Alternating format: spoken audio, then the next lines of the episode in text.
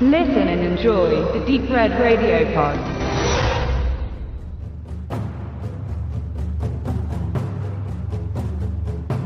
Wie wäre es mal wieder mit einer Neuverfilmung von Texas Chainsaw Massacre? Die kommt aus Argentinien als Koproduktion mit Neuseeland und heißt im internationalen Verleih What the Waters Left Behind. Im spanischen Original Los Olvidados, was übersetzt das Vergessen bedeutet.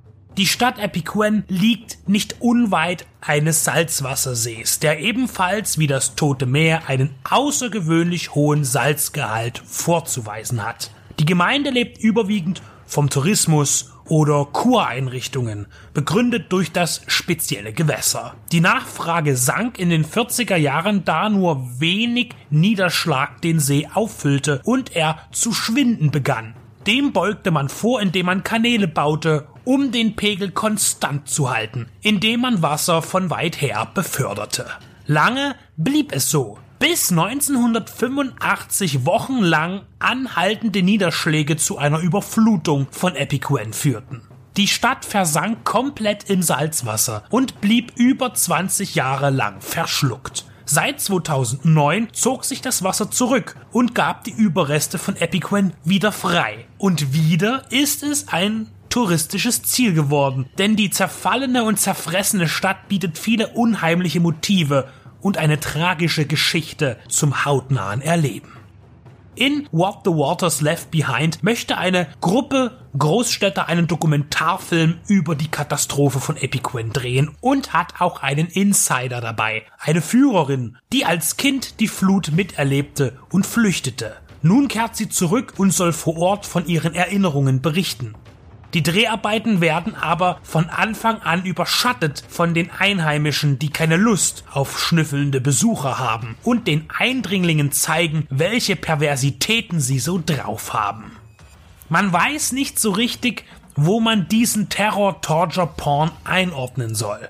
Tribut oder Faulheit. Ein VW-Bus fährt über eine asphaltierte Straße, auf der ein Tierschädel dahinmodert. Die Insassen des kultigen Gefährtes sind überwiegend jung und sie tuckern kiffend durch die flache, graslandschaftliche Einöde, eingefangen in gelb-braun gestalteten Bildern, bis sie zu einer verrotteten Tankstelle kommen.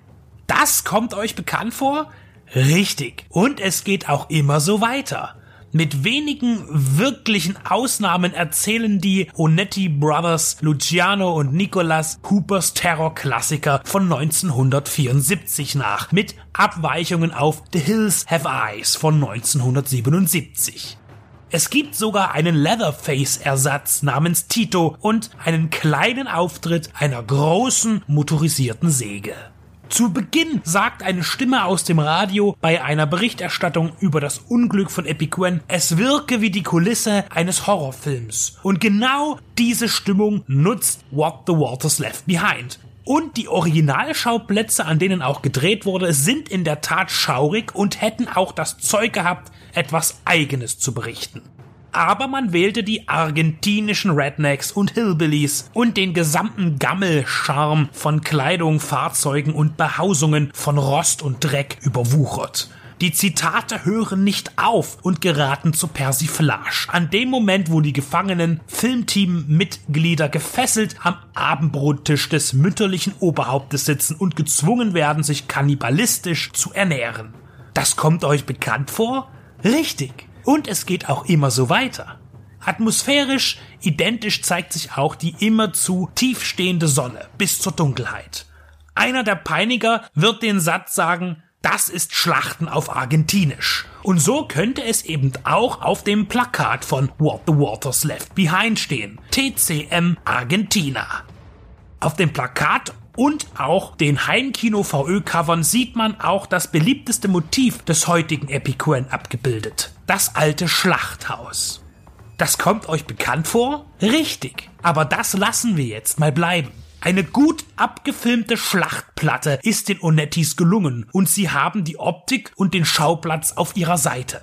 Wenn man den Film als reine Hommage an Texas Chainsaw Massacre sieht, kann er auch gefallen. Nur gefallen sich die Regisseure für manches Gemüt und manchen Geschmack zu sehr am Darstellen vom Vergewaltigen. Die Szenen werden teilweise vergleichsweise ziemlich hart. In der IMDB findet sich eine Laufzeit von 98 Minuten. Die deutsche Blu-ray-Disc datiert eine von 93 Minuten. Ob dieser Differenz eine Kürzung zugrunde liegt, ist unwahrscheinlich, da der Film bei US-Streaming-Anbietern ebenfalls 93 Minuten lang ist.